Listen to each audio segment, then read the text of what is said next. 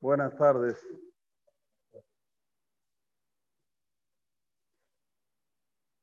Uno de los motivos por el cual tenemos que estar felices, contentos en la noche de Rosa Saná, es por estar presentes en la reconstrucción del mundo. Ya que en Rosa Saná se da como un nuevo seguro para el año que viene. Esto nos tiene que dar felicidad, nos tiene que traer alegría, que podemos estar vigentes y estar viviendo este momento histórico, es un momento histórico de renovación de pólizas. ¿Se dice aquí póliza? Muy bien. Cuando hacemos el Kiddush, vamos a decir Shehianu. Una de las bendiciones es Shehianu. Y hay que pensar en eso. Hay que pensar que estamos agradecidos a Shem por esta bendición de poder estar presentes un nuevo Rosh Hashanah. Obvio que tenemos que estar con Irat con temor de los cielos, porque es el momento de Yom Aldin. Pero al mismo tiempo, estar contentos por estar vigentes, por estar presentes. Es eso lo que decimos Gilu Virada. ¿Qué quiere decir Gilu Virada? La persona estar con una sensación de alegría por un lado, pero del otro lado estar con, digamos, temor por el futuro particular de su personalidad. Dijimos hacer dos razón los explicamos, y vamos a explicar otros dos, que nosotros decimos en la noche de Rosa Hashanah, los llamados simanim. Simanim quiere decir señales en las cuales Akadosh Barujú nos pide para que tengamos un año bueno, que hagamos simanataba, señales positivas, señales buenas. Ayer dijimos dos, el que no estuvo presente tiene la grabación en el chat. Y ahora vamos a decir otras dos. Las otras dos que vamos a decir ahora. La primera está relacionada con exterminio. Y la segunda está relacionada con rechazo. ¿Cuál es la diferencia entre exterminio a rechazo?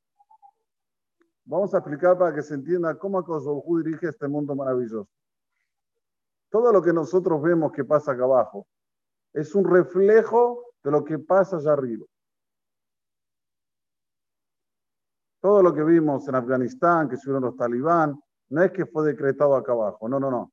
Eso pasa allá arriba y cuando pasa allá arriba se refleja acá abajo. ¿sí? Es como una persona que tiene un proyector. El proyector está atrás y se refleja la imagen adelante.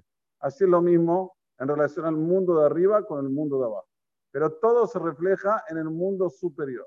Entonces, cuando nosotros vamos a decir sobre el alioporo, ¿cómo se dice? Sobre el puerro, vamos a decir vihiratzon, vamos a decir que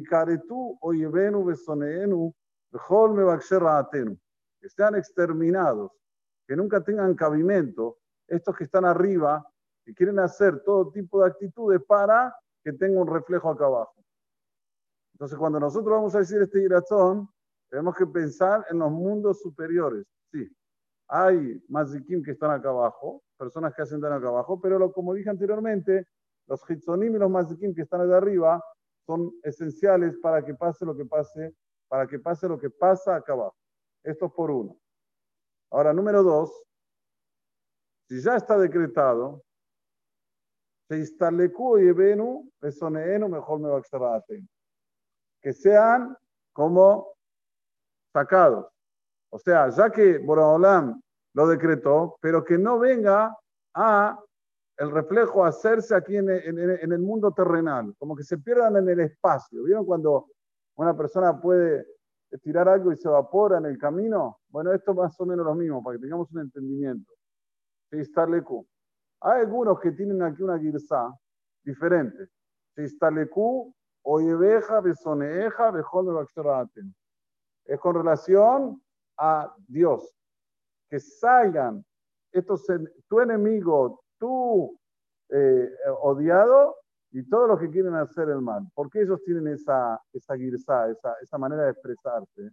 Porque ellos alegan que ahora cuando hace un decreto, a veces tiene, tiene como chance de, de revogar ese decreto. Y ya sabemos ¿Qué quiere decir esto? cuando nosotros no estamos sufriendo, Akadosh Baruj también está sufriendo. Lotzar va con Vav. Lotzar, también para él es sufrimiento. Entonces, cuando nosotros decimos el, el, el irazón con la selga Shistaleku, ahí decimos, oye, veja, algunos. No es girsa así, pero digo para que se entienda por qué algunos la, cambian y dicen, oye, veja, besoneja. ¿Está bien? Pero lo que tenemos que llevar de estas dos es lo que dijimos anteriormente. Saber que el mundo se maneja a través de reflejos que pasan allá arriba. Por eso, cuando terminamos, finalizamos la amidad, cuando finalizamos el Birkat Amazon, cuando finalizamos cosas importantes, el Birkat Amazon es de la Torá, la amidad es eh, eh, eh, el, momento más sublime, es Midata Atzilut, en el momento más sublime que está el ser humano. ¿Cómo terminamos? Con Ose Shalom. ¿Qué dice Ose Shalom? Ose Shalom Imbromar. Aquí que hace la paz a dónde? En las alturas. Uy a hacer Shalom Alenu. Él va a hacer el Shalom sobre nosotros, recordamos Israel, sobre todo el pueblo de Israel, y que digamos amén. O sea, que nuevamente, primero tiene que haber Shalom en las alturas para que haya Shalom acabado. Son momentos especiales que se dice los de Shalom, después deben decir y decir cosas que son muy importantes, como la amida, como el Birkat Amazon. ¿Está bien? No se dice generalmente esta expresión de José Shalom. ¿Ok? ¿Ah? Esto sí es en la fiesta, se agrega la G y un día lo vamos a explicar. Ahora volviendo, una vez que ya tenemos eh, el entendimiento que hay, allá arriba se hacen las cosas y eso es un reflejo acá abajo, cuando nosotros vamos a tocar el sofá, vamos a tener la misma actitud. El sofá viene para levalver a Satán, para que el Satán se quede aturdido y automáticamente no hable mal del pueblo de Israel, y eso tiene un reflejo directo con la tierra, para que el pueblo de Israel tenga un resguardo. Nuevamente, nosotros tenemos la cabeza en el más allá. Y esto es lo que Hashem nos pide a nosotros. No tengas cabeza pequeña. No pienses que lo que vos ves es lo que existe y lo que no ves no existe. Primero, porque si pensás así, entonces a Japón creo que aquí nadie de los que está presente fue. Entonces no existe. Porque no fuimos, no existe. No, existe, pero no fui. Esto es lo mismo. Allá arriba existe todo lo que dice el Talmud, todo lo que dice nuestro Jajamim. Lo que no haya ido no quiere decir que es inexistente. Ahora que están yendo a la más y compañía para el espacio, no van a decir, ¿sabes qué? Lo que dice el Talmud, que hay una raya azul, que circunda todo el universo, es verdad. Gracias a la más. Precisamos de él para que nos diga, ya está en el Talmud. Todo lo que dice el Talmud de Semet, es la Torah oral. Y una de las cosas que el Talmud prega mucho, o sea, nos, nos, eh, nos dice en varios, varios pasajes, es cómo allá arriba se conducen y a través de eso, aquí abajo, nos tenemos que conducir de la misma manera. Por ejemplo, en el Talmud está escrito que hay Jerusalén se mala y Jerusalén se mata. Está la Jerusalén de arriba, la Jerusalén de abajo. Había una emorá que decía, para mí son claros las calles de allá arriba como las calles de acá abajo de Babel. Era bueno, me parece. Son tan claras en el espacio, allá arriba, todo lo que hay, las callejuelas, todo, como eh, aquí en Belgrano, eh, Sucre, Echeverría, dice cómo se llama esta la pared. Pero bueno, ¿está bien? Para él era todo claro. ¿Por qué?